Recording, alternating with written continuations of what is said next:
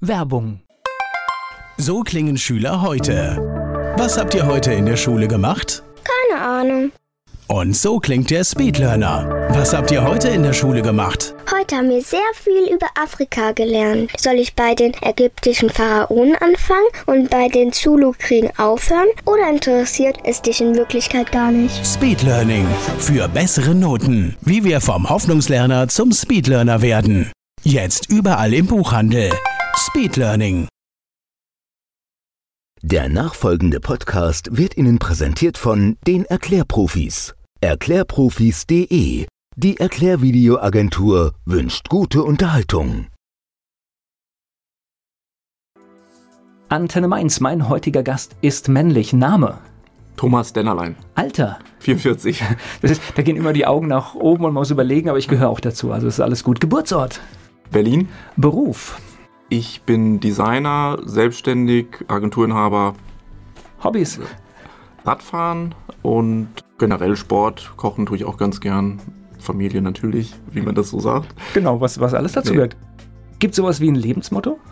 Also nicht direkt. Ich merke nur, dass ich schon einfach recht risikofreudig bin. Das heißt, ich gehe schon eher davon aus, dass Dinge klappen, als dass sie nicht klappen. Und Reicht doch. Also ich, ich finde auch, manche Leute haben wirklich einen Spruch. Also habe ich auch nicht, aber ich finde so eine Einstellung ist eigentlich, sagt ja viel, viel mehr letztendlich und kann man auch einfach übertragen. Besonderes Merkmal, was sagen Ihre Mitarbeiter, die Menschen, die mit Ihnen zusammenarbeiten, was sagen die über Sie? Was zeichnet Sie aus? Woran erkennt man Sie?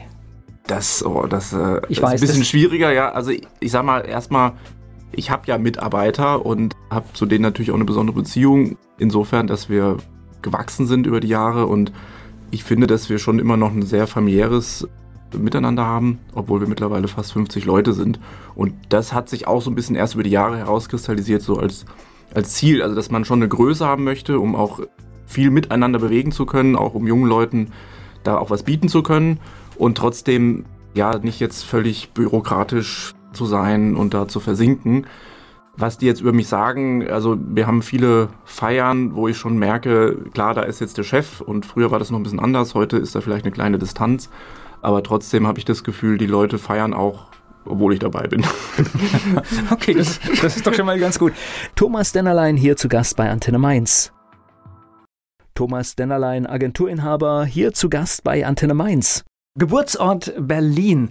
Man hört es nicht. Ich, ich, Nee. ich, ich hatte schon überlegt, ob, ob ich sie Das waren einordnen zwei kann. wunderbare Jahre am Anfang. Nichts mitgekriegt, ja? Nee. Okay. Also, Also gut, ich war schon häufig in Berlin, war natürlich auch so kurz vor diesem ganzen Berlin-Hype durchaus auch ein Szenario, dass ich da gern mal hin würde, weil da Freunde gewohnt haben von, von ganz früher noch.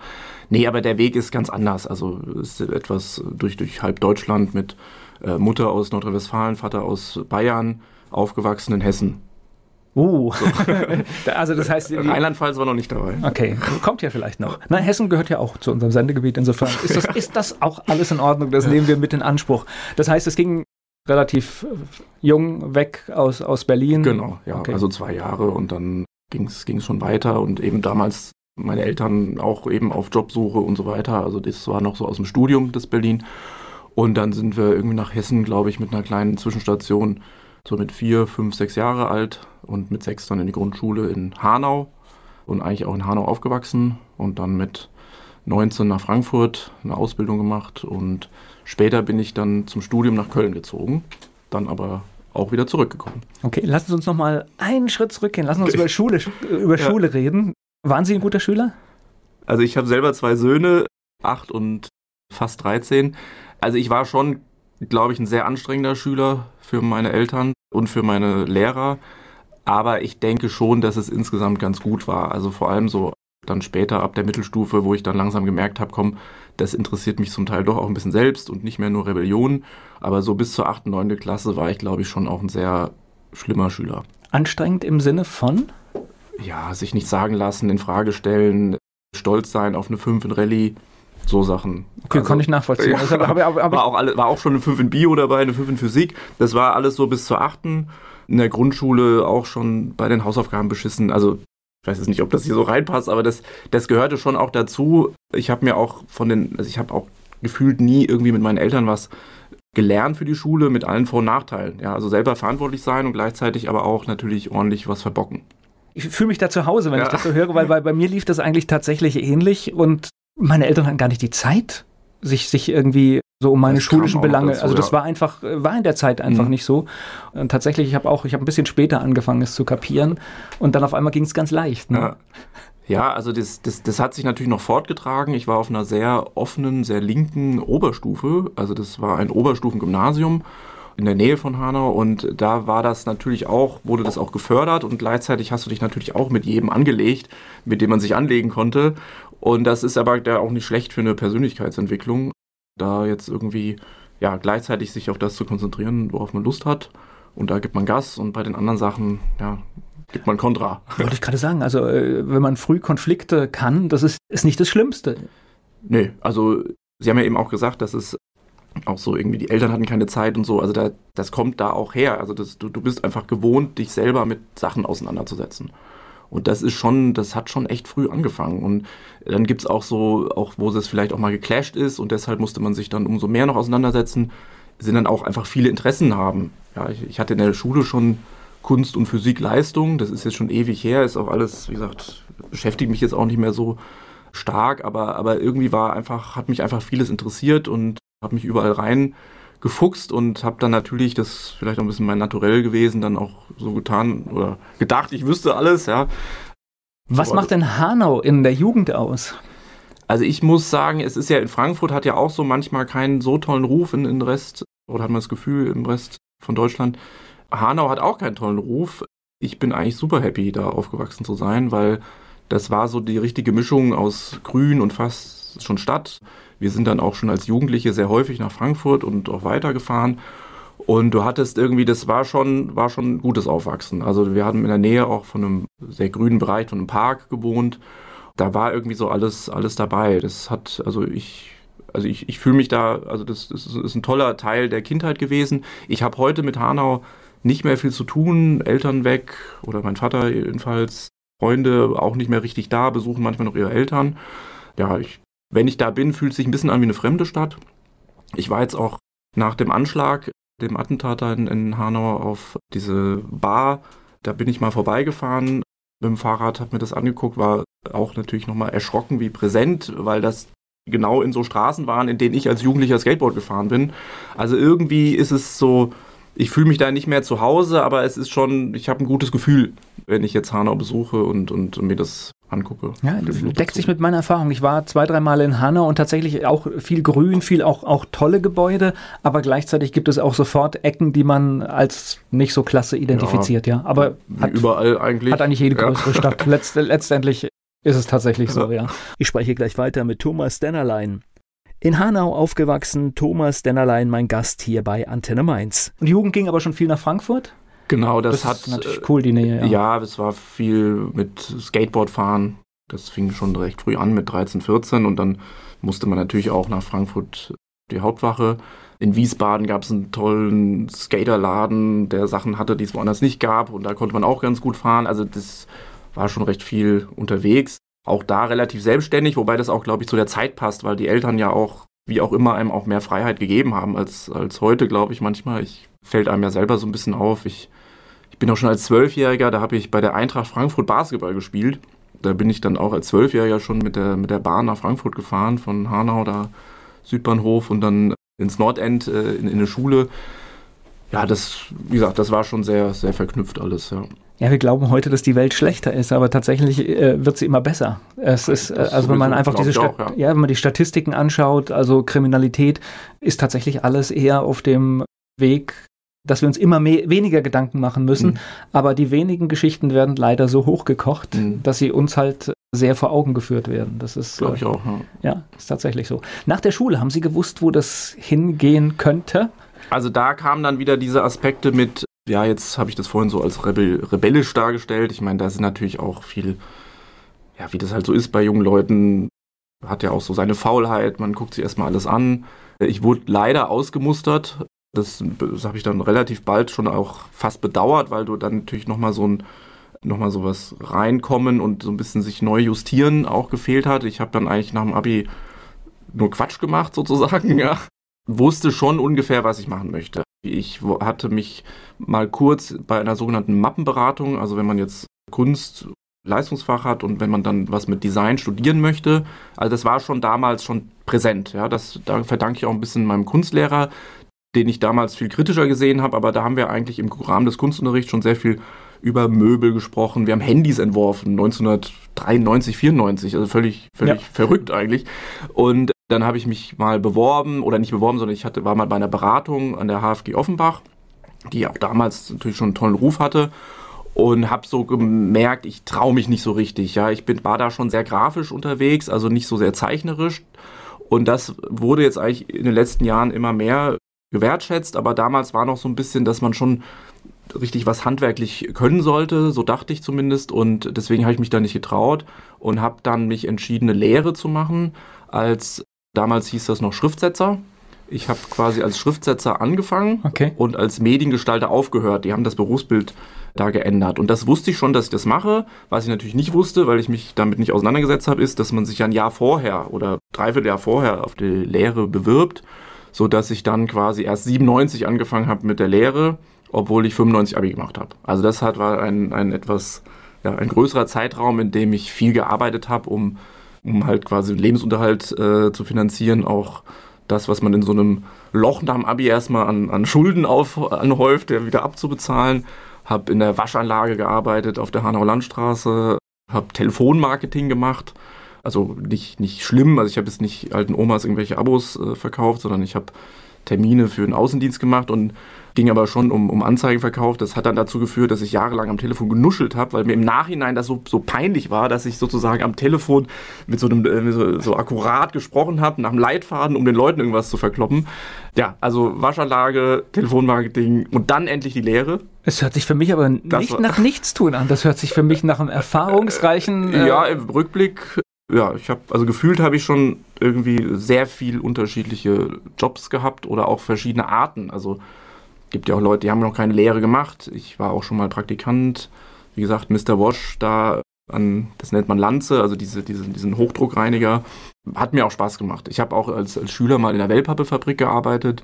Ich habe jahrelang Zeitung ausgetragen. Also arbeiten, das hört sich jetzt so an wie so ein bewusster Bogen, aber ich habe schon immer viel und gerne gearbeitet. Und das vielleicht auch ein bisschen jetzt über meinen Vater. Ich bin bei meinem Vater aufgewachsen, also meine Mutter war schon auch da und präsent, aber gewohnt haben wir bei meinem Vater. Und der hat ja uns auch großgezogen, während er gearbeitet hat. Und er hatte damals auch heute noch ein, eine Buchhandlung. Die gibt es auch heute noch. Die ist jetzt schon fast 40 Jahre, gibt es die in, in Sachsenhausen. Und ja, das ist ja auch Selbstständigkeit. Und, und das war für mich eigentlich schon, irgendwie hat das immer alles zusammengehört. Also arbeiten und nicht arbeiten, hat alles zusammengehört. Okay, das heißt, in der Mediengestaltung endete es aber. Schriftsetzer ist ein, ist ein toller, genau, also, toller Begriff, aber ja. es ist auch komplett weg, ne? Also das heißt, oder sagt also der Begriff, der Begriff ist, genau, der ist, das war schon richtig, das zu, zu ändern. Und ich hatte jetzt natürlich Glück, dass ich in einer Firma gelandet bin. Damals war relativ typisch, dass das eher im Bereich produzierende Gewerbe, also das heißt Zeitungsdruckerei im Großen, Verlagshaus, Frankfurter Sozietätsdruckerei, das gehört zur FAZ, gehört zur FAZ-Gruppe. Und da haben wir quasi das gelernt und da waren wir aber in einem Ausbildungsbereich. Das heißt, wir haben gar nicht aktiv an der Maschine gesessen, sondern wir waren eigentlich wie so eine Art kleine Speerspitze. Wir haben Programme gelernt, was ja die anderen Kollegen in der Zeitungsproduktion gar nicht konnten. Ja, wir haben ja quasi neue Programme gelernt, weil der Mac gerade hochkam, kam das Internet gerade hoch und und dann haben wir total Glück gehabt, weil wir eigentlich in dieser Ausbildung ein unglaublich tolles, breites Wissen vermittelt bekommen haben, uns zum Großteil selber beigebracht haben, weil unser Ausbilder, den ich natürlich damals auch eher anstrengend empfunden habe, im Nachhinein unglaublich toll, was der Herr Prescher da gemacht hat, weil wir quasi, ich habe quasi, ich habe zum Beispiel HTML programmieren, wobei man es nicht programmieren nennt, aber HTML schreiben, gelernt von dem Kollegen Matthias, der zwei Lehrjahre über mir war weil der Ausbilder, Herr Brescher, halt gesagt hat, das kann er ja eh nicht uns beibringen. Dann haben wir unsere, die ganzen Rechner selber gepflegt. Eine andere Kollegin hat sich mehr auf Videoschnitt konzentriert. Und das war dann alles Mediengestaltung. Und äh, der Schriftsetzer als Begriff kommt ja auch tatsächlich daher, dass man auf irgendwelchen Bleiplatten einzelne Buchstaben setzt. Und das war natürlich schon doppelt veraltet, weil in der Zwischenzeit war so, gab es eine andere Technologie, wo man mit Folien gearbeitet hat und ja, und da hatten wir, hatten wir ziemlich Glück.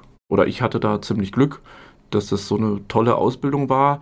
Und also weil zu dieser Zeit, weil das bedeutet, in diesem Ausbildungsbetrieb hat man sich schon richtig Gedanken gemacht, weil ich kenne auch Fälle, da wurde in dieser Zeit nicht so weit in die Zukunft geschaut, dass man andere genau. Dinge können muss, weil sich alles verändert. Ja, das, das war, hat man auch ganz stark gemerkt, dass, dass es quasi Kollegen in der Berufsschule gab, die waren entweder eben in einem Betrieb, wo völlig veraltet gearbeitet wurde, also mit Maschinen, die es dann schon ein paar Jahre später nicht mehr gab, oder die waren in Werbeagenturen, wo sie, weil das damals noch total unüblich war, zu sehr irgendwie im Alltagsgeschäft eingeplant waren und billige Arbeitskräfte, also das ist ja nicht schlecht, billige Arbeitskraft zu sein, aber irgendwie waren die noch nicht so richtig, die wussten noch nicht so richtig, was sie da tun. Mhm. Und das haben wir beides mitbekommen und waren da so in so einer tollen Mischung. Da fing das dann auch an, dass man dann schon basierend auf der Lehre auch schon schnell eigene Jobs hatte, ja, wo dann irgendwie einer eine Broschüre haben wollte oder ein Buch. Und da wurde es dann auch langsam klar, also nicht nur, das will ich sowieso machen, das wollte ich ja schon die ganze Zeit, aber da mache ich jetzt einfach weiter, ja, und war dann danach, nach der Ausbildung sind wir nicht geblieben. Das lag daran, dass es gerade so einen Trend gab wieder zur Richtung Zeitungsproduktion und das wäre dann ein Rückschritt gewesen, weil die Zeitung damals mit einem hochkomplexen, uralten Software produziert wurde, die halt in ganz Europa nur fünf Firmen benutzten. Ja, da kann man sich den Arbeitsmarkt natürlich vorstellen. Und gleichzeitig poppten neben einem die ganzen Internetthemen auf, sodass ich dann tatsächlich danach auch raus bin aus dem Ausbildungsbetrieb und in so eine kleine Internetagentur gewechselt bin. Aber das hört sich gut an. Ja. Und ich glaube auch zur richtigen Zeit, ne?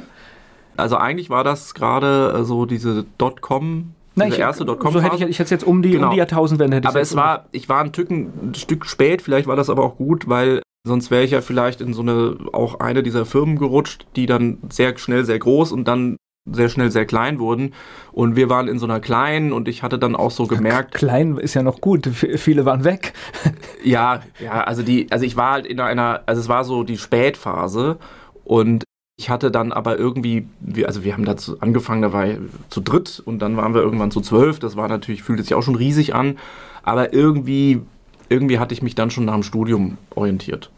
Und dann bin ich da nach anderthalb Jahren raus und ein Dreivierteljahr später waren die auch schon pleite. Und da, deswegen habe ich so ein bisschen Glück gehabt, dass ich da jetzt nicht so in diesen, so richtig in den Hype reingesogen wurde, sondern ich bin dann halt ins Studium. Ja, das war eine ganz verrückte Zeit. Da habe ich auch ein paar Sachen mitbekommen. Das ist atemlos, was, was da zum Teil auch für Auswüchse geschehen sind. Und dann auf einmal war es alles weg. Ja, das stimmt.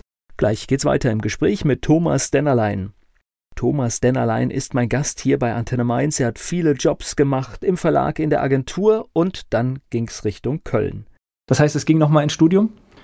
Genau, ich habe dann mich in Köln beworben an der, also als ich angefangen habe, nannte sich das auch Fachhochschule Köln. Es ist auch immer noch Fachhochschule Köln, nur gab es dann, wurde es ein Institut und hat dann einen eigenen Namen bekommen. Also es ist eine Fachhochschule, die aber heute Köln International School of Design heißt. Und ja, da musste man auch so eine Mappe vorbereiten und da fing das aber auch schon an, dass, dass die eben nicht auf handwerkliche Tätigkeiten geachtet haben, sondern eher auf konzeptionelle. Du hast einfach nur ein Thema bekommen, solltest irgendwas dazu machen. Und das war dann also viel mehr mein Ding. Ja, dass ich jetzt nicht irgendwie zeige, guck mal, wie toll kann ich zeichnen, sondern dass ich halt eher zeige, guck mal, so würde ich das aufziehen und ich habe hier irgendwie ein Produkt entwickelt und das sieht so und so aus und das könnte man so und so bewerben. Und das kam dann auch, hat auch gut funktioniert. Was war denn das Thema? Das Thema, also du kriegst einfach nur ein Wort, ja, ja. und das Thema war Plagiat. Und dann habe ich dazu was entwickelt, ja, ist jetzt eine Website dazu und wie man jetzt irgendwie, keine Ahnung, was man mit Plagiaten War macht, erfolgreich. Ja. Es war, war gut. Das war auch richtig ein Bewerbungsprozess. Die hatten damals auch einen ziemlichen Zustrom und es war richtig wie so eine kleine Jury, also wo du dann vorsprechen musstest und dann ein bisschen erklären musstest, auch wo du herkommst und so. Und es war auch die nächsten Jahre habe ich auch Leute, die nicht genommen wurden, die wurden manchmal aus auch Leute, die fachlich nicht schlecht waren, wurden manchmal nicht genommen, weil man irgendwie gesagt hat, der, der kann ja gar nicht sich verkaufen oder keine Ahnung. Gab es verschiedene Gründe und das war jetzt eigentlich, um jetzt das Studium noch gleich ins nächste Thema zu rutschen, das war auch wieder so ein Glück, weil diese Schule war der Knüller. Und genauso wie diese Ausbildung quasi so ein bisschen so diese handwerkliche Basis gebildet hat, ich hatte dann in der Internetagentur gearbeitet, ich hatte schon eigene Kunden, einen kleinen Buchverlag, wo ich die ganzen Bücher gemacht habe, hier eine Website, da eine Website. Und dann bin ich halt in diese Schule und hatte eigentlich eher Bock auf konzeptionelle Sachen, weil so diesen Alltag habe ich ja schon gemacht. Und das haben die auch geboten. Und ich glaube, Köln ist eine schöne Stadt zum Studieren, oder? Genau, war, war, war, schon, war schon eine tolle Zeit. Ja. Ja, also ich vergleiche das immer gerne, wenn, wenn in Mainz die Stühle reingestellt werden, werden sie in Köln rausgestellt. Ja, also ich, ich, ich sag mal, ich, es, es hat schon, ich war da fast fünfeinhalb Jahre und, und dieses, aber dieser ständige, diese, diese, diese Köln-Identität, die ist halt so stark, dass ich doch auch nach fünfeinhalb Jahren mich immer noch nicht richtig wie ein Kölner gefühlt habe. Das, das ist schon, schon krass, aber als, als, als, als Stadt, ich liebe Köln, ich, ich, ich wäre auch unheimlich gern nach dem Studium da noch, auch noch länger geblieben. Aber da war dann, gab es dann verschiedene familiäre Themen. Na, ich finde es tatsächlich eine spannende Stadt, wobei ich auch nicht verstehe, warum sie so richtig stolz sind, weil wenn man mal den Dom abzieht, ist es nicht wirklich eine schöne Stadt, ne? Naja, doch. Ja, okay. Also äh, gut. Ich bin schon Köln-Fan. Zumindest von ja. meinen Besuchen fand ich das Lebensgefühl klasse, aber dass ich jetzt sage, die Stadt ist so richtig schön, weiß ich nicht. Das nee, aber also ich sag mal, ich bin zum Beispiel bei Mainz. Gut, Wasser, so, Wasser ist halt da. Wasser macht halt also immer man viel merkt aus, ja, sofort, wenn man hier reinkommt, du merkst was Ähnliches. Ja, ich ich habe ja zum Beispiel mit Mainz ist halt passt jetzt thematisch gar nicht so, aber ich ich bin eigentlich, also ich hätte gern auch mal in Mainz studiert. Ja, ich habe einfach jetzt auch heute beruflich noch viel mit mit Mainzern zu tun, eben weil da ein größerer Anteil an Studenten ist, an Studenten, die was studieren, was, was zu uns gut passt. Und, und irgendwie ein bisschen schade finde ich, dass ich jetzt Mainz nicht so intensiv kennengelernt habe, wie jetzt eben Frankfurt und Köln. Aber der Mainzer überhöht seine Stadt auch. Ja, auf jeden Fall. Also ja. das heißt, wenn, wenn Sie mal schauen, die Plätze, die hier aus was ja, ist genau. am Rhein, ist, es ist zu betoniert. Also man muss, man muss da ganz ehrlich ist, sein. Das ist, ist nicht, es ist nicht so unähnlich zu Köln, ja, Ja, dass man einfach sagt, okay, letztlich sind es die Menschen, es ist die Lebenseinstellung, es, das, es ist das Wasser, ja, aber deswegen gehe ich aber auch da gar nicht so optisch. Ja. Bei, bei Frankfurt ist halt so verrückt, dass die Leute halt Frankfurt als komisch und nicht so schön und die Banker und so weiter. Das ist halt völlig absurd, weil das einfach auch wirklich eine schöne Stadt ist und jeder Frankfurter zum Beispiel, das verstehen halt Außenstehende nicht, dass dass so eine Skyline, ja, ich meine, du trinkst dann da irgendwie deinen Äppler in der kleinen Kneipe und natürlich kann man über die Banker irgendwie lästern, aber diese Skyline ist einfach der Knüller, ja, und wenn du nach, Frank nach Köln reinfährst, dann siehst du flaches Land, den Dom und irgendwo ein hässliches 18-stöckiges Wohnhaus. Das ist einfach eine andere Nummer. Ja. Na, ich finde, äh, also Frankfurt, also ich wohne in einem kleinen rheinhessischen Dörfchen und habe auf dem höchsten Punkt Blick auf die Skyline nach Frankfurt und das ist schon beeindruckend aus der Entfernung. Muss Ja. man einfach so sagen. Also, und ich finde, es kann sogar tatsächlich, weil es gibt ja diesen Spruch Manhattan, also jetzt nicht, nicht mit Manhattan kann es nicht mit, mithalten, aber durchaus mit der ein oder anderen amerikanischen Großstadt, weil die haben auch Ja, manchmal nicht mehr. Und wenn du am Main sitzt, dann ist das einfach ein großer Identifikations Also ich, ja. und, und dann kommt ja fast schon auch automatisch ein Interesse an Architektur und so auch mit, ja, weil du halt, du sitzt jetzt nicht da und sagst, das sind die Türme des Bösen oder so, sondern du sagst einfach, geiles Hochhaus. Ja, und Ja. das ist doch in Ordnung, das ist doch toll. Naja, und das ist halt ja auch immer alles, ja klar, da passieren auch Dinge, die wir vielleicht nicht gut finden, aber gleichzeitig macht es auch vieles in der Stadt möglich. Das, das sind halt immer zwei, zwei Dinge. Ja, spannend. So, jetzt haben wir ganz viele Städte äh, abgehandelt. Das heißt, Sie sind aus Köln dann wieder zurückgekommen. Genau, also das Studium war toll, weil es einfach, ich habe alles mitgenommen, was geht in Sachen konzeptionell. Wir haben was für einen Kopf, wir haben ein Designmagazin entwickelt, das, das kam dann zwar nur einmal im Jahr raus, wir haben, glaube ich, drei oder vier Ausgaben geschafft, es hat sich aber selber getragen, zweisprachig, viel Kontakt mit äh, ausländischen Autoren gehabt, es war äh, sowas zum Beispiel, dann einfach ganz viel auch, das nannte sich bei uns wissenschaftliche Seminare, auch das, als ich da angefangen habe, völlig verrückt, der Dekan, der ist ursprünglich Literaturwissenschaftler und ich, ich komme als Sohn eines Buchhändlers, komme ich an diese Schule, lese den Vorlesungs Vorlesungsverzeichnis und dann gab es das wissenschaftliche Seminar Gestaltungsutopien. Dann haben wir das erste halbe Jahr Bücher gelesen und zwar klassische utopische Literatur. Ja. Okay. Und das war das ist der Hammer. Also ich meine, und dann redest du darüber, rezensierst das, schreibst, machst ein Referat, manche Referate auch, wie gesagt, ein bisschen internationaler ausgerichtet. Also gab auch mal unter, ja, Unterricht in Englisch und das war einfach eine ganz andere Struktur. Und parallel habe ich ja weiter gearbeitet und ich hatte am Ende, so ein Jahr vor meinem Diplom, hatte ich auch ein Büro in der Nähe vom Schokoladenmuseum mit Blick auf die damalige Lufthansa Hauptverwaltung. Also direkt am Rhein war auch joggen viel und das war mein kleines Büro und da habe ich halt sowohl Diplom und, und Studiensachen gemacht. Da haben wir auch das Heft auch mal produziert und ich habe da aber eben auch schon gearbeitet für freie, also freie Aufträge, sei es kleinere eigene Kunden, sei es erste Lufthansa-Jobs.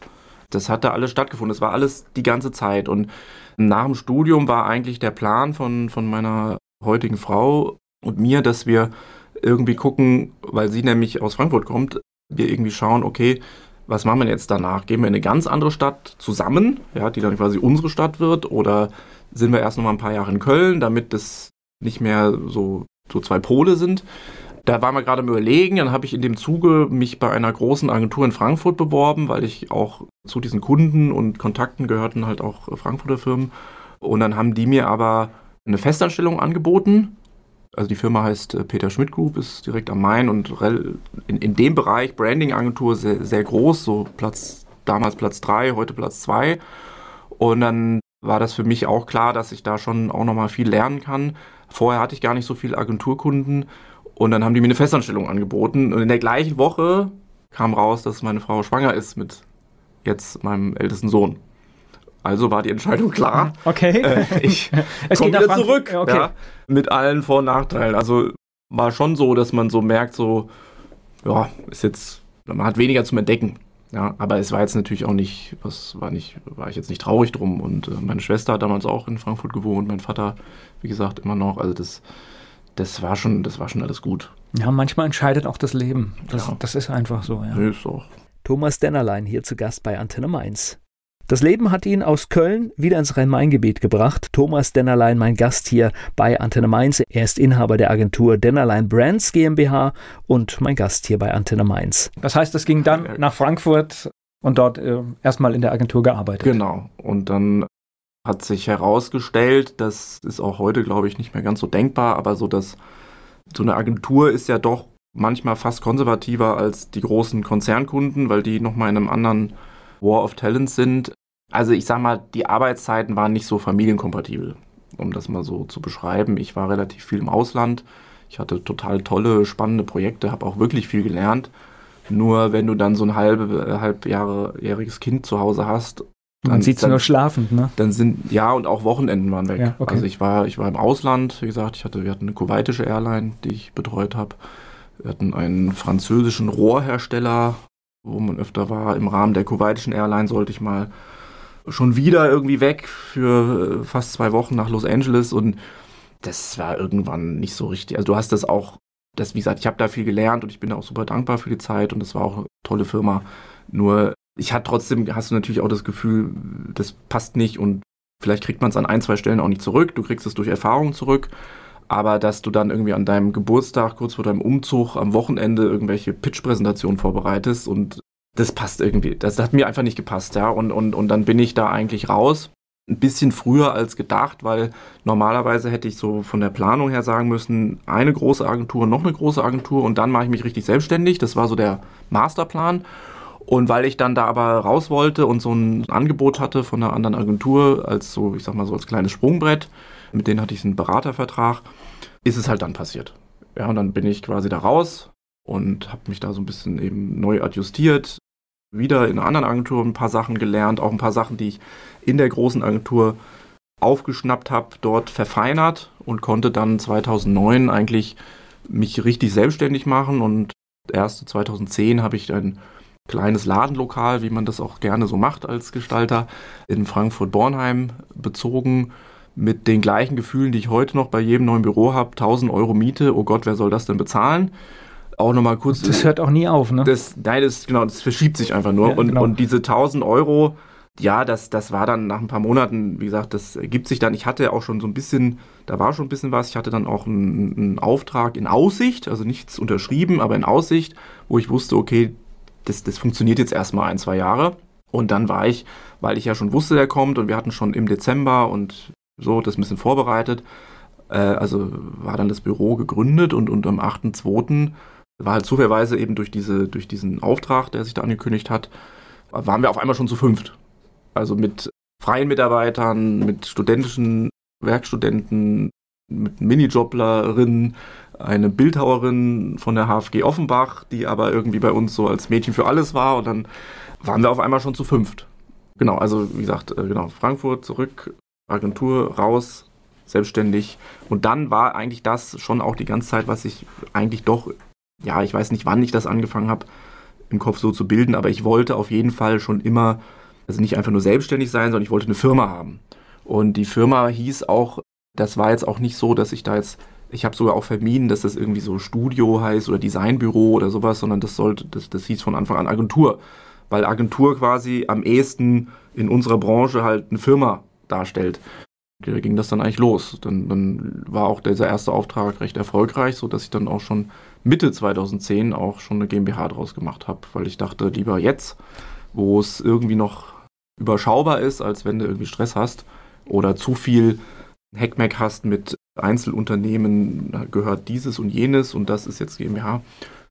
Ja, so, so, so geht das. Ja, also so also ich, ich rutsche sofort in so Firmensachen, aber es gehört alles irgendwie zusammen. Aber das haben sie ja schön naja, ist doch, rausgekitzelt. Ist, ist, doch, ist doch alles gut. Jetzt habe ich im Vorgespräch aber schon eine ganz andere Mitarbeiterzahl gehört. Gerade habe ja. ich fünf und das noch nicht mal alles in Vollzeit und heute. Heute sind es fast zehnmal mehr. Also, das ist, ich sag mal, wir haben, das ist natürlich jetzt nicht ganz so, also zehn Jahre ist einfach eine total lange Zeit. Also eigentlich hatten wir auch dieses Jahr zehnjähriges, je nachdem, wie man es rechnet, im Mai oder im Oktober. Also im Mai war GmbH-Gründung, im Oktober wurde die erste Rechnung als GmbH geschrieben. Und ja, das sind ganz. Beide Termine eignen sich nicht für große Feiern. Das Nein, bei dem einen äh, bin ich mir ganz sicher und bei dem anderen ahne ja, ich es. Also das genau. Also wir, wir das, es gibt auch dieses Jahr, also es ist völlig durch Corona völlig verdrängt. Rückblickend fällt schon auf, dass es so, ich sag mal, dass Sachen, die heute relevant sind, tendenziell eher so frühestens aus oder längstens so aus 2014, 2015 sind. Das verschwimmt alles ein bisschen. Aber was eigentlich immer recht stark war, war, dass es halt quasi gewisse Dinge gibt, die bleiben halt ähnlich. Und es gibt immer so Wellen, wo du irgendwie freie Mitarbeiter hast, die du dann quasi umwandelst in feste. Entweder sind es die gleichen oder du stellst fest, zwei freie Mitarbeiter, hm, irgendwie es reicht, der Workload reicht, stellen wir lieber jemanden ein. Und da kamen jetzt auf einmal so ganz viele Aspekte rein, weil ich quasi, ich, ich habe als Vater gegründet mit diesem Hang zu, oder diesem Drang jetzt auch ein bisschen mehr, ich brauche ein bisschen mehr Kontrolle über meine Arbeitszeit. Das heißt, die Firma sollte von Anfang an funktionieren mit zwei großen Urlauben, mit Firmenwagen, mit die Firma muss auch funktionieren, obwohl man um 18.30 Uhr den Stift fallen lässt. Und das waren natürlich alles sehr positive Aspekte, weil so ein Laden, der funktioniert natürlich viel einfacher, wenn die, was weiß ich, nehmen wir mal an, zwei Chefs, ja, jeden Abend bis 11 Uhr da sitzen. Ja, dann kannst du jedes Projekt wuppen und dann kannst du auch alles irgendwie in Anführungszeichen wirtschaftlich hinlegen. Aber wenn du quasi sagst, nein, es muss wirklich wirtschaftlich sein, dann tun ja solche Eck, Eckpfeiler auch gut. Und ich kam ja auch aus einer Zeit durch freie Mitarbeit, durch einzelne kleine Kunden, Nebenstudium, wo das ja völlig normal war, die Arbeit aufs Wochenende zu schieben. Und bin quasi bewusst oder halb bewusst in so eine Struktur, wo das Ziel war, das Wochenende freizuhalten. Und dann muss man sich ein bisschen umorientieren und sich aber danach eben dann auch richten.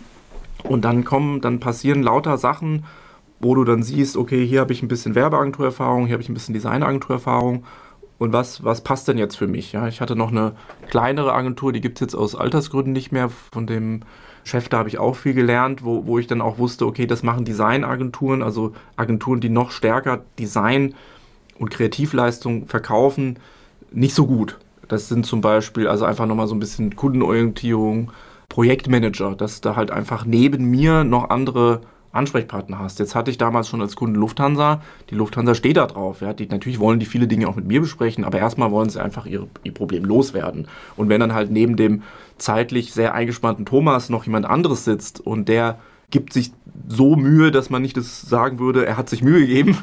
Wenn dann, dann die Aufgaben gelöst werden. Genau, dann, ja. dann hat er das Peace of Mind, weil er halt sein Problem gelöst hat. Und ich bin dann eigentlich auch, so ist die Firma auch ja, im Ansehen auch gestiegen, weil du natürlich auf einmal nicht mehr den Thomas Dennerlein hast, sondern du hast auf einmal eine Firma Dennerlein, die sozusagen eine Struktur hat, wo es ein gewisse Qualitätsbewusstsein gibt. Natürlich vielleicht hier und da auch mal, ja, müssen auch mal Abstriche gemacht werden. Dafür sind wir halt nicht so groß, dafür sind wir schneller. Und das war sehr früh drin. Ich hatte 2012 dann einen Projektmanager fest eingestellt, wir haben dann Designer fest eingestellt. Und so waren das so, so verschiedene Wellen, wo man immer gemerkt hat, okay, hier fehlt jetzt noch einer. Ja, der, der Workload ist zu viel. Und ich bin da die ersten sieben Jahre eigentlich dann immer das Risiko eingegangen und habe eigentlich auch beim Kunden nur mal ganz locker, wenn überhaupt, angeklopft, wie schaut es nächstes Jahr aus oder nächste halbe Jahr? Und ansonsten bin ich immer ins Risiko und habe halt lieber eingestellt und die Ressource, um das so technisch zu formulieren, und die halt verkauft oder die Infrastruktur bereitgestellt. Und das hat tatsächlich super gut funktioniert. Und wir sind da, wir hatten halt quasi diese zwei Kunden, also die andere Airline, das war auch dieser, dieses Startprojekt Sun Express, die deutsch-türkische Airline. Und diese beiden Airlines, das war halt, also erst 2015 wurde Lufthansa der größte Kunde. Und diese beiden Airlines, die haben, mit denen sind wir dann groß geworden. Ja, bei Sun Express gab es damals noch überhaupt kein wirkliches Marketing, auch kein Online-Marketing, haben wir mit denen entwickelt. Bei Lufthansa sind wir so reingewachsen und ja, haben halt so von den Brotkrümeln gelebt, die aber für uns groß waren. Und dann hat sich das ja immer, immer, immer weiterentwickelt und, und es wurde quasi immer, immer klarer, dass jetzt unsere Agenturstruktur eigentlich deren Bedürfnisse ganz gut erfüllt. Aber es ist alles reingewachsen. Gleich geht's weiter im Gespräch mit Thomas Dennerlein. Thomas Dennerlein, Agenturinhaber hier bei Antenne Mainz und wir haben in dieser Sendung schon über die Gründung seines Unternehmens gesprochen. So, wenn ich das jetzt höre, dann ahne ich nur, Sie haben ein heftiges Jahr hinter sich bisher. Ja, ja, eigentlich schon. Also die ersten zwei, drei Monate waren schon heftig, aber eher wegen administrativen Sachen. Wir haben da als auch wieder das Glück, wenn man jetzt dieses Wachstum sich betrachtet, dann sind wir, wir waren quasi jetzt vor drei Jahren waren wir noch 20 Leute. So, und jetzt waren wir dann vor zwei Jahren circa 36, vor einem Jahr oder sagen wir vor zwei Jahren 30, letztes Jahr so zwischen, haben wir mit 36 angefangen und haben aber mit paar 40 aufgehört, weil wir noch einen großen Kunden gewonnen haben. Ja, das, also wir sind irgendwie gleichzeitig gemütlich gewachsen über diese zehn Jahre und gleichzeitig waren da schon auch Schübe dabei. Und diese Größe, die wir jetzt erreicht haben, und dann hat sich das, ich hatte vorhin gesagt, dass ich so die ersten sieben Jahre in dieses Risiko gegangen bin. Wir haben halt auch gerade jetzt dann vor ein paar Jahren angefangen, den Kunden zu sagen, du, wenn wir jetzt für euch mehr arbeiten sollen, dann brauche ich aber auch ein Commitment. Dann brauche ich auch eine Sicherheit, um Leute einzustellen, weil die sitzen jetzt nicht einfach da nur rum und drehen Däumchen, sondern für euch stelle ich jemanden ein. Das hat jetzt am Anfang noch nicht so gefruchtet. Das ist jetzt nicht so, dass die Firmen dann dir Verträge hinterher werfen, im Gegenteil.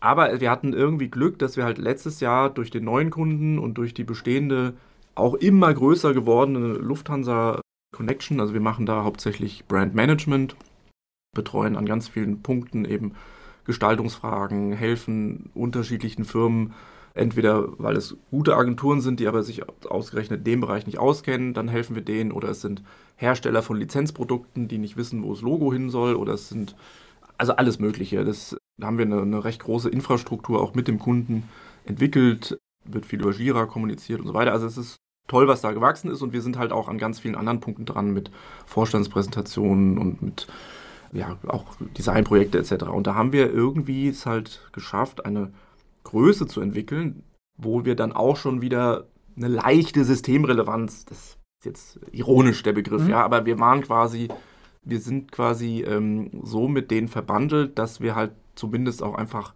miteinander gesprochen haben.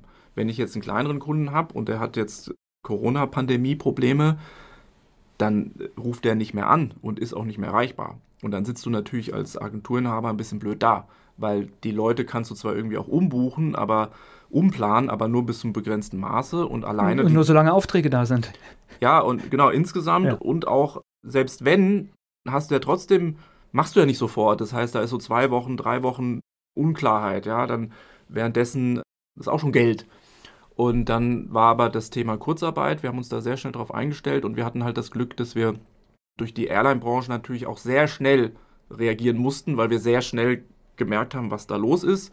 Nicht super früh vor allen anderen, aber dafür sehr schnell. Also Ende, Ende Februar fing es schon an und Anfang März haben wir schon Notfallpläne erstellt und als dann Donald Trump USA dicht gemacht hat, da war morgens um fünf hier Notfall-SMS und dann war klar, jetzt ist hier erstmal dicht. Ja, das war einfach klar, dass die Lufthansa vorher schon viel sparen musste und um jetzt irgendwie auf so und so viel Prozent Einsparung zu kommen, heißt das erstmal auf Null.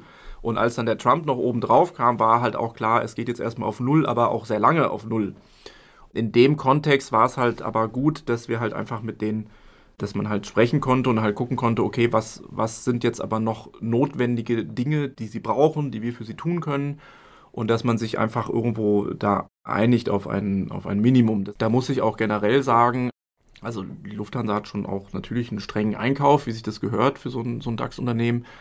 Dieses Miteinander ist aber doch was, was ich sehr, sehr wertschätze, weil du einfach, ja, weil du natürlich irgendwie, ja, einfach miteinander sprichst und auch guckst, wie gehen, also was für ein Selbstverständnis ist da, wann werden Rechnungen bezahlt. Die haben auch über Zahlungsziele gesprochen und das war schon, muss ich sagen, da war ich schon sehr glücklich, dass man einfach ja, dass man da jetzt nicht einfach abserviert wurde, sag ich jetzt mal. Ich finde es schön. Man merkt in dieser Geschichte, wo das Wort heißt ja Geschäftsbeziehung, wo dann auch der zweite Teil tatsächlich zum Tragen kommt. Das merkt man gerade in Krisensituationen. Genau, und du hast auch so Sachen wie, das ist ja auch das Tolle an so großen Firmen, du hast ja auch verschiedene Player. Also du hast ja eine Fachabteilung, das heißt, die, die braucht dich ja auch ein bisschen. Dann musst du aber irgendwie beim Einkauf, beim Controlling, müssen die ja auch ihre ja, Bedarfe stimmt, genau. rechtfertigen. Genau. Das heißt, du musst da, ja, du musst einfach gucken und du musst auch für beide Seiten Verständnis haben. Also ich, ich habe jetzt quasi schon seit Jahren natürlich auch mit Einkaufsabteilungen zu tun. Das können ja auch einfach mal mittelgroße Projekte sein, wo der Einkauf anruft und noch ein paar Prozent haben will. Und ich habe das quasi immer verstanden. Ja, also ich, ich verstehe das einfach. Ja, das ist einfach sein Job und dann muss ich halt gucken, was ist mein Job und dann trifft man sich irgendwo. Und, und mit dieser Einstellung, also das, wir waren schon immer als kleine Firma sehr gut auf diesen großen Kunden irgendwie vorbereitet oder, oder ein, eingespielt. Hat auch den Vorteil, dass wenn du klein bist, dann, wir haben zum Beispiel viele sogenannte B2B-Themen. Das heißt also, wo es jetzt nicht um, also wenn jetzt Opel anrufen würde und angerufen hätte und, und gesagt hätte, ihr habt da zwei Millionen und macht jetzt eine überregionale Kampagne, das hätte uns wahrscheinlich ein bisschen überfordert. Aber wenn jetzt quasi komplexe Produkte, komplexe Geschäftsfelder, auch nicht nur von Lufthansa, sondern von anderen wir haben zum Beispiel ein Unternehmen, das ist in der Schweiz ansässig, die machen so Handling Agents heißt das. Also hier kennt man das gar nicht so, aber in anderen Flughäfen in Europa, da sitzen ja nicht Mitarbeiter der Airline, da sitzen auch nicht Mitarbeiter des Flughafens, sondern da sitzen Mitarbeiter eines Services. Und das macht zum Beispiel unser Kunde Swissport. Auch, sagen auch Leute, die Koffer abfertigen, Leute, die Flugzeuge entladen, das machen die. Also das ist eine B2B-Beziehung. Ja? Wie, wie erklärt man das?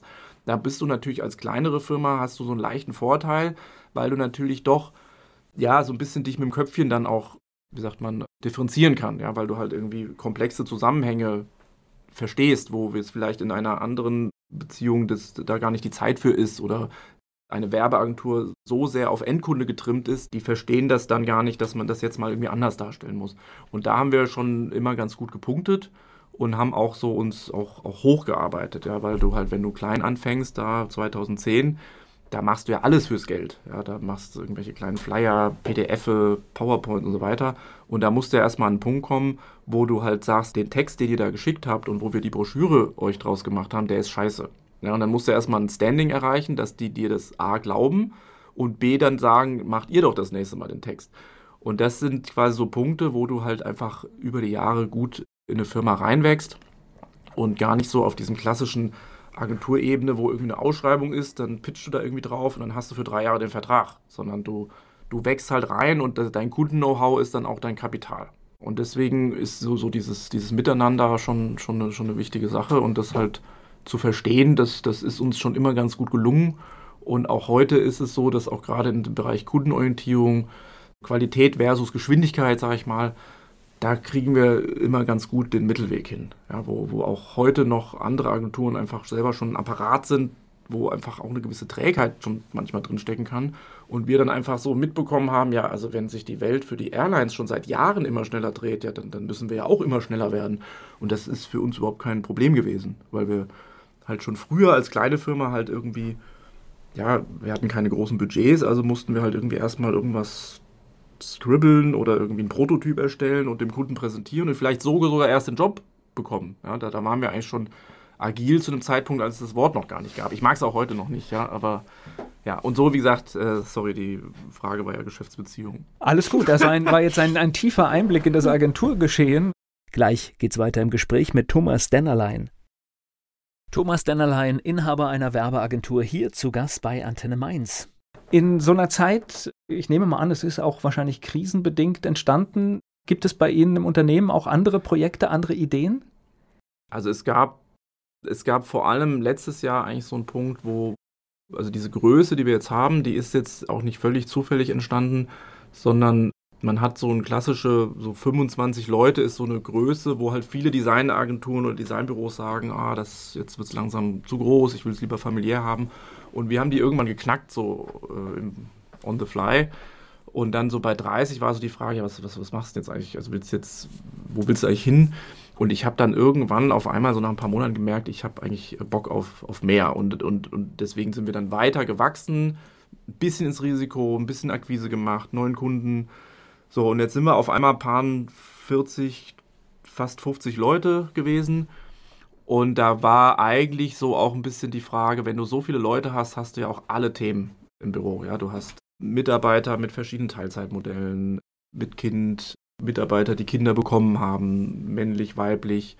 Also, alle menschlichen Probleme alle sind mit Mensch, dabei. Genau, ich wollte jetzt gar nicht genau. auf nur das Kinderthema, aber du hast im Prinzip, du hast, wo du dich trennst von jemandem, wo jemand kündigt und du hast es nicht erwartet. Und das ist auch ein riesiger Reifungsprozess. Da haben wir dann sehr früh, so ein, vor vier Jahren, so eine Art Konzept entwickelt, wo eigentlich so Sachen wie Homeoffice, Sonderurlaub, alles geregelt ist, weil das noch so ein bisschen so ein Baustein war von früher, wo ich so dachte, nee, ich habe da keinen Bock drauf, dass das irgendwie so zu easy ist, ja, irgendwie alles so per Chefdekret, das, das wollte ich, wollte ich irgendwie nicht. Ist auch, ist auch im Recruiting, also im Anwerben von Mitarbeitern, im Bewerbungsgespräch natürlich auch toll, wenn du sagst, hier guck mal, bei uns gibt es Homeoffice und so. Ich hatte dann zwischendurch gedacht, jetzt so vor zwei Jahren, naja, das ist, hat doch jetzt auch jeder, habe aber immer noch gelernt, das ist in der Agenturwelt immer noch nicht so ganz. Jetzt natürlich durch Corona auf jeden Fall, ja. Jetzt das ist, jetzt, durch. Jetzt brauchen wir nicht mehr drüber reden, aber jetzt auch nach Corona wird auf jeden Fall aus einem Homeoffice-Tag 2 plus X.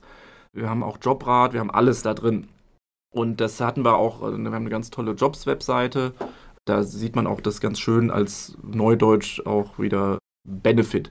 Und in dem Zuge fehlte noch so ein Bau oder kam so einfach nochmal das Thema hoch, okay, dass diese ganzen menschlichen Themen, das ist irgendwie, läuft ja auch, das ist einfach dann, da muss, das habe ich ja auch abstrahiert, das ist ja jetzt nicht mehr meine Firma, wo ich irgendwie sage, oh, mir gefällt das nicht, dass jetzt einer das macht oder jenes, ja, ich, ich habe ja auch in dieser Firma, wo ich früher war, die fanden auch Elternzeit zum Beispiel nicht so toll.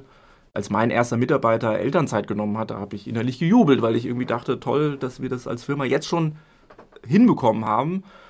So, und diese menschlichen Dinge, da fehlte dann einfach ja, habe ich halt so gemerkt, ich würde aber doch gerne noch mehr so dieses Verantwortungsthema, was ich jetzt halt abstrahiert habe, das fehlt da noch, ja. Warum, warum machen wir denn jetzt nicht noch mehr Soziales, sag ich mal? Das hing auch, hing auch mit einem Auftrag zusammen, wo wir einer, einer sozialen Einrichtung, von, die gehört zur Lufthansa, äh, irgendwie hätten helfen können und ich habe dann irgendwie zu sehr darauf geachtet, dass es sich halt ungefähr rechnet, ja. Und dann haben sie den Auftrag jemand anderem gegeben und ich habe dann im Nachhinein gedacht, warum hast du das jetzt eigentlich gemacht? Das ist doch eigentlich ein schönes Projekt und fertig.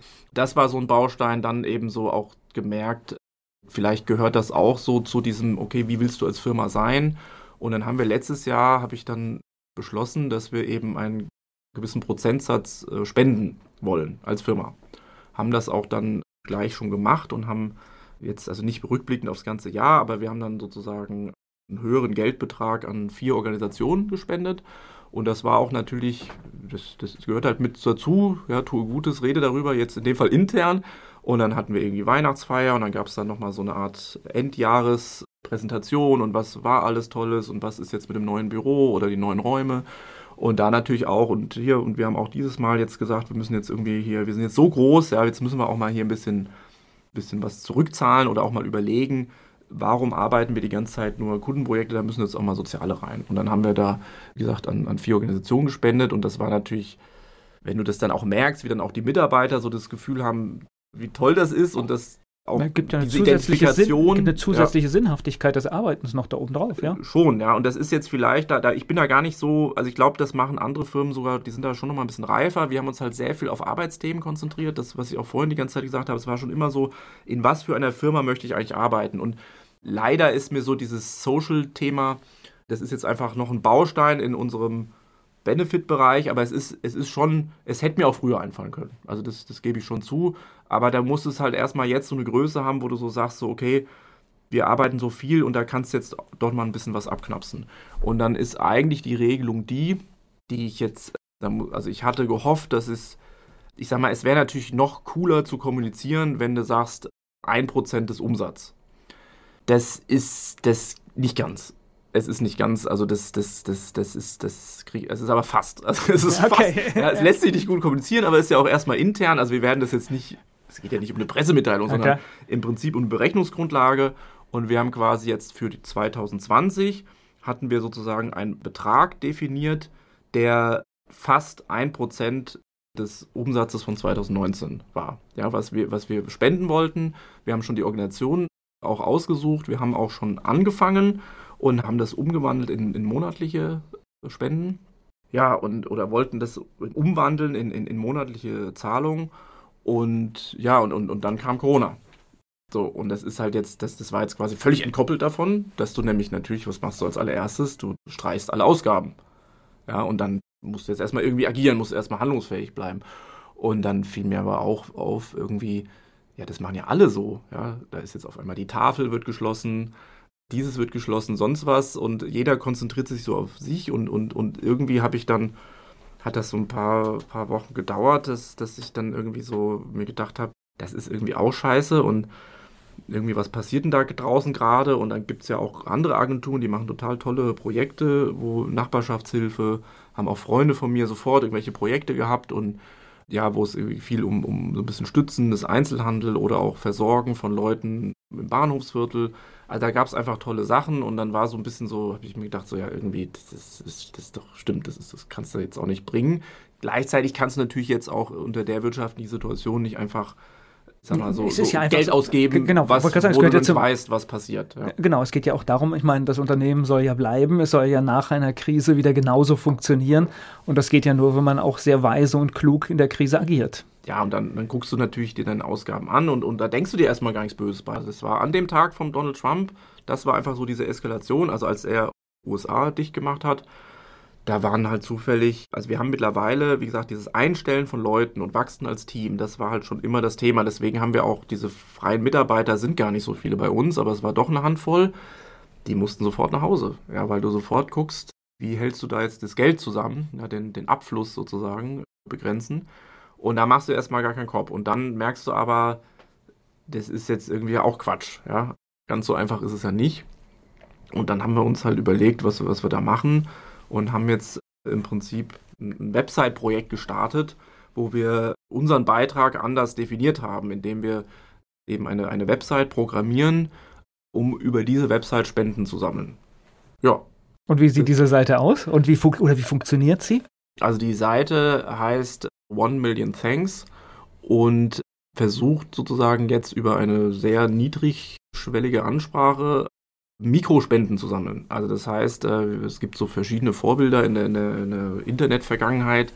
Äh, Ich weiß nicht, ob den noch jemand kennt, The One Million Dollar Homepage. Da hat ein cleverer Kerl, Mir sagt das noch was, der, ja, der, genau. hat, der hat quasi gesagt, ich verkaufe einen Pixel für einen Dollar Ja. und hat dann quasi, früher war das ja nur so ein kleines Rechteck und das waren aber 1000 mal 1000, also eine Million Pixel und die hat er tatsächlich verkauft und hat halt eine Million eingenommen. Äh, wir haben jetzt so ein bisschen uns daran orientiert. Es gab auch mal von Edding, gibt es auch gerade wieder so eine Re-Edition, so eine Art große Wand, wo man im Internet drauf rummalen konnte, wie eine riesige Klo- oder irgendwie Pinnwand. Und äh, diese beiden Konzepte haben wir jetzt zusammengepackt. Das heißt, bei uns kann man für einen Euro ein kleines Feld kaufen und dort eben einen Spruch hinterlassen, was reinmalen, jemandem Danke sagen. Das kostet ein Euro plus noch einen ganz klitzekleinen äh, Geldbetrag. Das darf ich rechtlich gar nicht sagen. Dass das, wir haben quasi der Betrieb der Seite übernehmen alles wir, die Entwicklung der Seite übernehmen wir. Und es gibt so ein paar Gebühren, die noch für den Lauf der Website benötigt werden. Und da gibt es einen ganz, ganz klitzekleinen Obolus. Wenn man jetzt zum Beispiel 10 Euro spendet, das ist ja auch ungenommen, machen auch sehr viele, muss man sagen, dann zahlt man noch 25 Cent noch dazu. Aber es geht quasi darum, für einen kleinen Betrag irgendwie diese, diese, diese Möglichkeit zu nutzen, auf einer großen Wand ein kleines Scribble, ein kleines Graffiti zu hinterlassen. Und die, die, die Summe dieser ganzen kleinen Zeichnungen ergeben am Ende auch ein Bild. Ja, und da sind wir jetzt gerade noch ein bisschen dran. Das ist jetzt quasi, da braucht man noch ein bisschen, um das, um das zu erkennen. Aber wenn es dann fertig ist, dann kann man das auch wieder verschicken und ausstellen. Und eigentlich diese ganze Spende ist, ist eigentlich unterschiedlich nutzbar. Ja, du kannst Danke sagen, du kannst einfach spenden, weil diese, diese, dieser 1 Euro, den du spenden, den du da zahlst, der, der geht zu 100 Prozent an eine von acht Organisationen. hast dadurch diesen Mehrwert. Du kannst auch dieses Zeichentool benutzen, um irgendeinen Quatsch zu malen. Wir haben auch letztens jemandem eine Spende geschenkt. Ja, da haben wir gesagt, hier für dich haben wir jetzt was gespendet. Das gibt es ja sehr häufig, wenn jemand Geburtstag hat, dass er sich nichts Materielles wünscht, sondern man soll doch spenden, vielleicht für eine Initiative seiner Wahl. Und diese, diese ganzen Funktionen, die stecken da drin.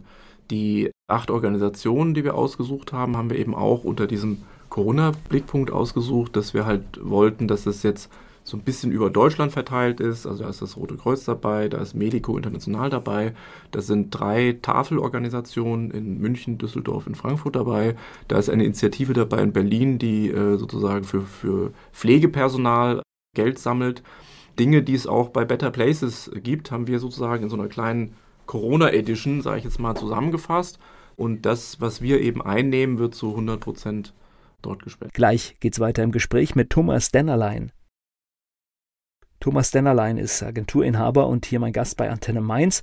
In Corona-Zeiten haben Sie dann überlegt, was Sie Gutes tun können und ein Webprojekt gestartet, um Spenden zu generieren. Eine schöne Idee. So kann man dann auch, wenn man sagt, ich werde jetzt hier gerade ausgebremst, kann man mit Kreativität dann doch was erreichen. Klar, und, und, und wie ich ja das in dieser Vorgeschichte auch, auch erwähnt habe, das hatte ja seinen Vorlauf. Also der Vorlauf war ja, dass wir als Firma sowieso erkannt haben, wir, wir wollen irgendwas tun. Und wenn du dann sozusagen jetzt erstmal in dieses Cashflow-Problem kommst, dann entscheidest du dich halt, das in, in einer anderen Weise zu tun. Naja, und jedenfalls, die Seite hat natürlich da sind schon einige Leute beteiligt. Also das Projektteam ist schon relativ groß, also fünf plus noch ein paar. Ja, das kostet jetzt auch die Firma schon auch Geld, aber da hast du trotzdem ja auch Onboarding-Themen, neue Mitarbeiter werden so in die Firma reingeholt, du hast Lernthemen, weil ja auch die Entwickler auch Bock haben auf, auf, auf neue Dinge, also dieses ganze Maltool und wie das dann auf dieser Gesamtbild abgebildet ist. Das war schon ein tolles Projekt, das hat jetzt aber schon, muss man sagen, zwei Monate gedauert und ist auch jetzt er ist kürzlich live gegangen. Und ja, und jetzt geht es halt langsam los. Wir haben jetzt ist noch nicht so, also wir fangen jetzt erst an mit der Kommunikation. Ja, klar. äh, merken Sie ja. Deswegen sitzen wir zusammen, ja. Ja, jetzt, jetzt geht's los. Jetzt werden auch noch Kunden angeschrieben, es werden Partneragenturen angeschrieben. Wir gucken eben, dass wir auch, auch Illustratoren einfach, dass wir diese Seite halt präsent machen. Wir merken jetzt auch schon ein bisschen, dass das gar nicht so schlimm ist, dass Corona jetzt zwar immer noch allgegenwärtig ist, aber es geht jetzt auch nicht mehr um eine Corona-Seite, sondern es geht ja schon eher darum, jetzt zu kapieren, da ist ein Service, der in sich irgendwie, irgendwie ganz, ganz stimmig ist. Also quasi eher so in den Bereich gehen, sag Danke und tue dabei was Gutes. Und das kannst du für 1 Euro haben, 5 Euro für 10. Und es geht jetzt los. Ja. Haben auch schon fast 1000 Euro, schon jetzt in kurzer Zeit. Und haben so verschiedene Ziele. Ja, One Million Thanks zeigt schon mal, wohin die Reise gehen soll. Hohe, ja. hohe, hohe, Zahlen sind immer gut. Warum nicht? Das ja, wird genau. schon klappen.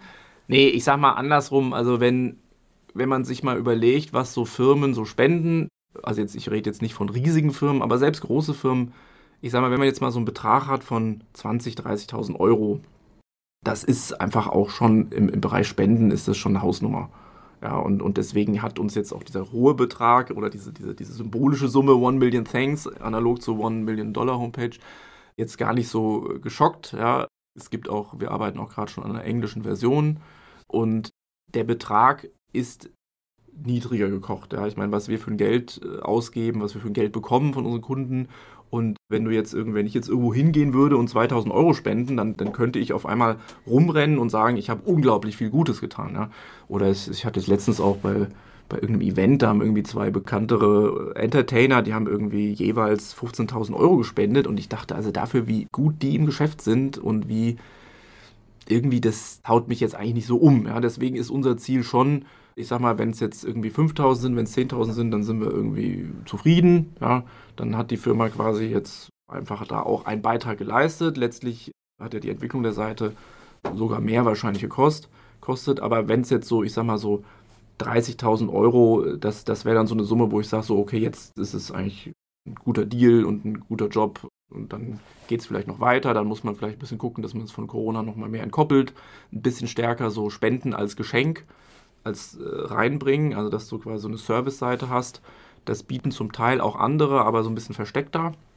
Das heißt, so Spenden als Geschenk, noch mit einer handgemalten Zeichnung.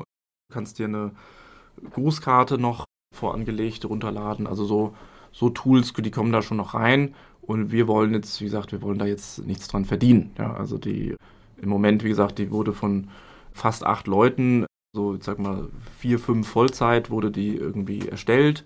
Eine Kollegin kümmert sich jetzt Halbtag, also 50 Prozent immerhin um die Kommunikation. Und das, das, das können wir gerne so, so weiterlaufen lassen und ja, und hoffen halt, dass das Projekt ein Erfolg wird. Ja, und vielleicht geht ja die Idee, dass viele kleine auch kommen, vielleicht geht sie ja sogar auf. Also das weiß man ja vorher einfach bei solchen Dingen nicht. Ja, du weißt es nicht genau, weil das natürlich, das wissen wir ja selber, ja. Also du hörst von einer tollen Idee und natürlich sagt auch jeder erstmal, oh, das ist ja cool.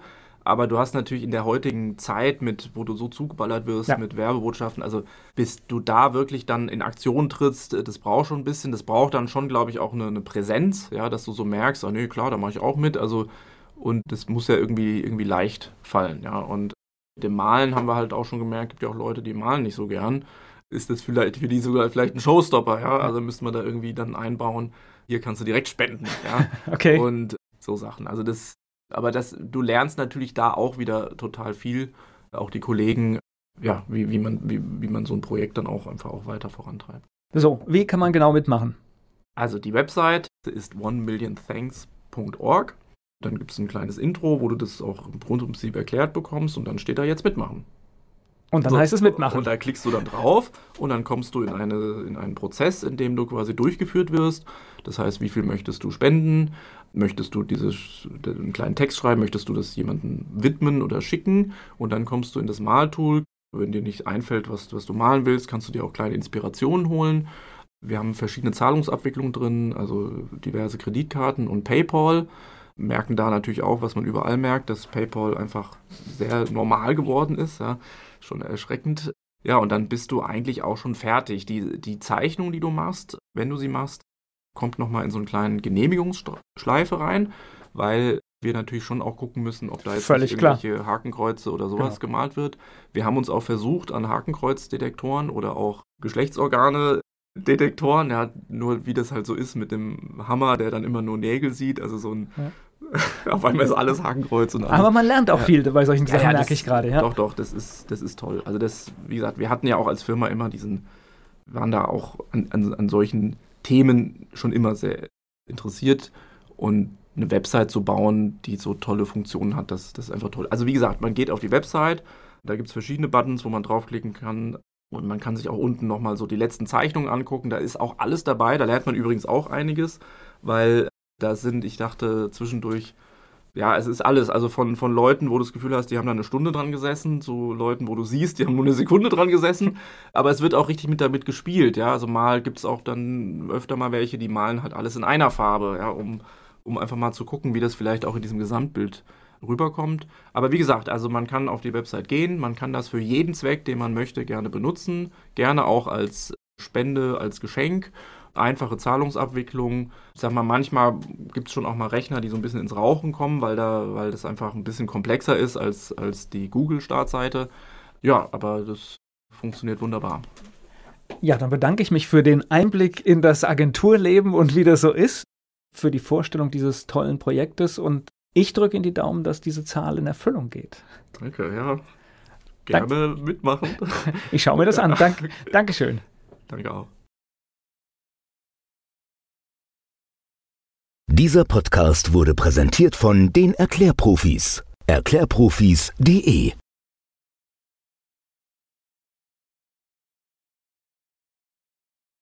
Werbung. So klingen Schüler heute. Was habt ihr heute in der Schule gemacht? Keine Ahnung. Und so klingt der Speedlearner. Was habt ihr heute in der Schule gemacht? Heute haben wir sehr viel über Afrika gelernt. Soll ich bei den ägyptischen Pharaonen anfangen und bei den Zulu-Kriegen aufhören? Oder interessiert es dich in Wirklichkeit gar nicht? Speedlearning. Für bessere Noten. Wie wir vom Hoffnungslerner zum Speedlearner werden. Jetzt überall im Buchhandel. Speedlearning.